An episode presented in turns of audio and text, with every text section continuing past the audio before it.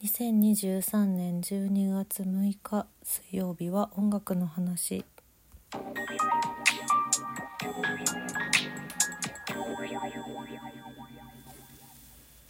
ニュースがあってから1日経ちましたけれどやっぱりねザ・ミシェルガン・エレファントバースデー・ロッソなど千葉雄介さんの訃報に。うん。早すぎるよ。早すぎるよという思いで過ごしています。なんか2023年はすごくねあちらへ行ってしまうミュージシャンの方が多い年だなって思ってて。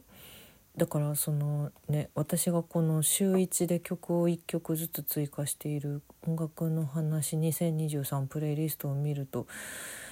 そうだあの人も今年だったそうだこの人もっていうのがちょっとそっちの方にも反映されている。これはなんかこのプレイリストは私が個人的にちゃんと残しとこう思い出そうっていう気持ちになってるんですけど。何年かに1回こういうなんかミュージシャンの方の訃報がすごく続く年っていうのが今までもあったなって思ってるけどちょっと今年は多すぎ多すぎるよっていう気持ちでいっぱいです。うん。しかもねそのちょうどその10月の吉井和也展吉井和也二重丸。ん？吉井和也展二重丸を見に行った時に「世界の終わり」の話をさせていただいてそこから結構ね何回かに分けてミシェルの「世界の終わり」も入れてたしそのリストの方に。そんな話もしていた頃に天国に行ってしまったんだなと思って、本当に。たくさんの超かっこいい曲たちをありがとうございました。ご冥福をお祈りいたします。うん。そうなんか、まあ、まず今年だからねどどんなことがあったかなっていうのをちょっと振り返っていたんだけれども。まずね YMO の高橋幸宏さんのニュースがあってそれもかなり悲しくて私はメタファイブもすごく好きなのでうわーそうかーでもずっと闘病されていたことはもちろん知っているし早い早いよ70歳早いよって思っていたんだけどその後シーナザ・ロケツの鮎川誠さんとかハイスタの常さんとか空想委員会の、うん、かなりラジオの方でもお話ししましたけど、うん、空想委員会の三浦委員長とかあと住処の黒田さんとかもね早すぎ早すぎたよね。で坂本龍一さん。最近だと谷村新司さんやもんたよしのりさん。で爆竹の桜井さんのニュースもかなりびっくりしたけどその後に x ジャパンのヒースさん、うん、で菅さん。そして千葉雄介さん。他にもたくさんたくさん。まあまあ何にしたって人間生まれたらいつかは死ぬので。うん、そりゃ毎年悲しいニュースも嬉しいニュースももちろんあるんだけどこんなに続くことあるかねってぐらい続いているなと思って何なんだろうね不思議なもんでね。まあ、今おは名前挙げさせていただいたのは日本の方だけでしたけど他にもジェフ・ベックも今年ですよね亡くなられたのね。ベック1月に亡くなっててで他にも元イーグルスのランディ・マイズナーとか、えー、キンクスザ・キンクスのジョン・ゴスリングとかなんかね世界的にもかなり多くの方が多くの方の訃報のニュースを聞いたなっていう印象がすごく強い今年ですね。リチャード・デイビスもそうか今年だ。あとは誰が？あクールザクールザ・ギャングのねジョージ・ブラウンとか。でつい最近なんですけどザ・ポーグスっていうバンドのシェイマ・ガウアンのニュースもありましたね。あのー、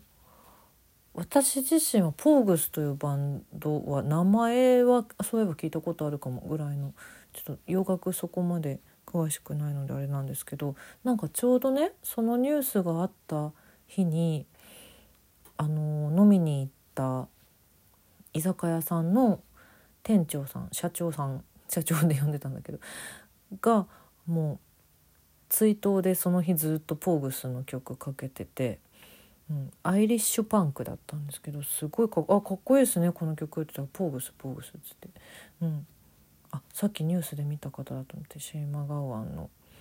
曲だって言ってそのとこで結構その場にいたお客さんと店長さんと私も友人と一緒にそのお店連れてってもらったので、うん、なんかいろんな洋楽のあれもかっこいいよねみたいな話にそこからなったりとかしたそんな夜もあったんですけれども最近。うーん。なんだろうな。なんだろうね。なんかそうさっきも言ったけど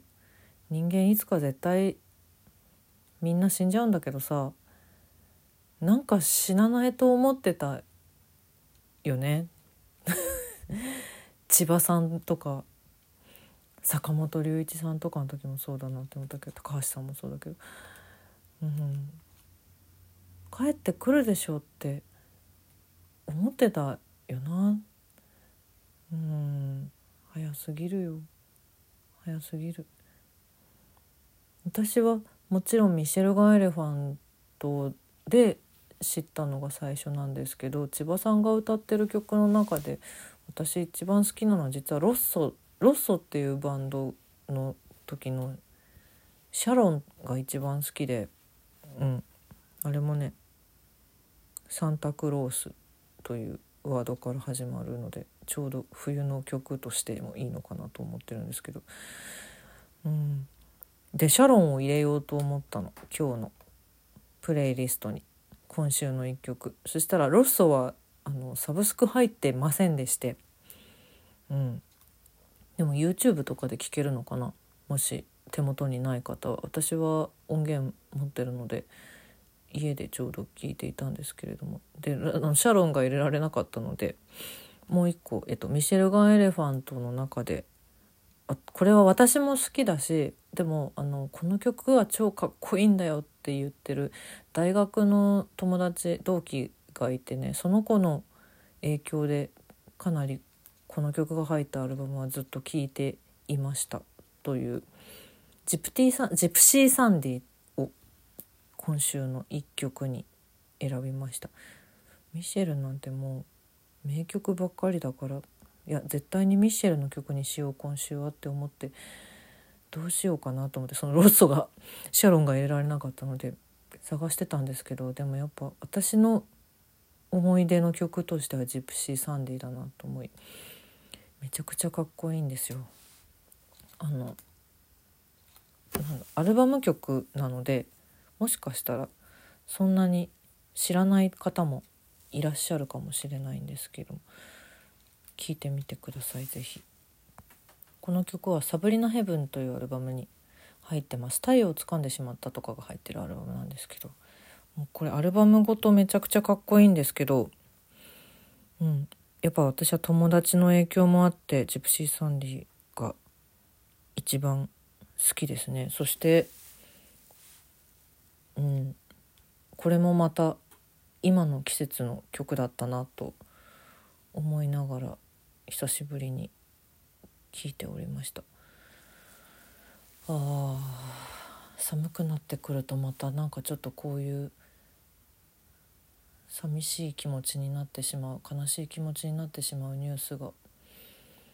増えてくるなというふうにも思うんですけどでも今年はなんか本当に1年通してすごくたくさんの別れがある年だなとそろそろね12月入ってきたので自分内振り返りにも入ってるんですけどその音楽の方の話は今日は音楽の話だからしたけどそれだけじゃなくって普通に友達もいたりとか向こうに行ってしまった人がね、うん、お仕事で昔お世話になった人とかなんかすごく多くってうんこういうことってどうして重なってしまうのだろうって起きるたびに思います。うん、でもね私はまだ生きているから。うん、向こうに行ってしまった人たちのことを生きてる間は思い続けることができるから。ちょっとね死んだらどうなるかまだ分かんないんでね死んだことないから。死んでも思い続けたいけどね。会えたらよりいいよね。なんて思ったりしますけど、うん、また向こうで会える日を、うん、楽しみ楽しみっていうのもなんかちょっと違うけどねそんな風に思う友達もさよならしたりとかしています今年は私は。ああなんだかな。でも音楽のことに関して言うとやっぱりこれは三浦院長の時にも坂本龍一さんの話した時にも言ったけど音楽は残り続けるからこれからも大好きな曲たちであることは変わらないしこれからも聴き続けるしこれからもきっと勇気をもらえる一曲一曲がたくさんあるなって千葉さんの曲に対しても思っています。うんなんだかしっとりになってしまいましたけれども曲を聴いて眠ります。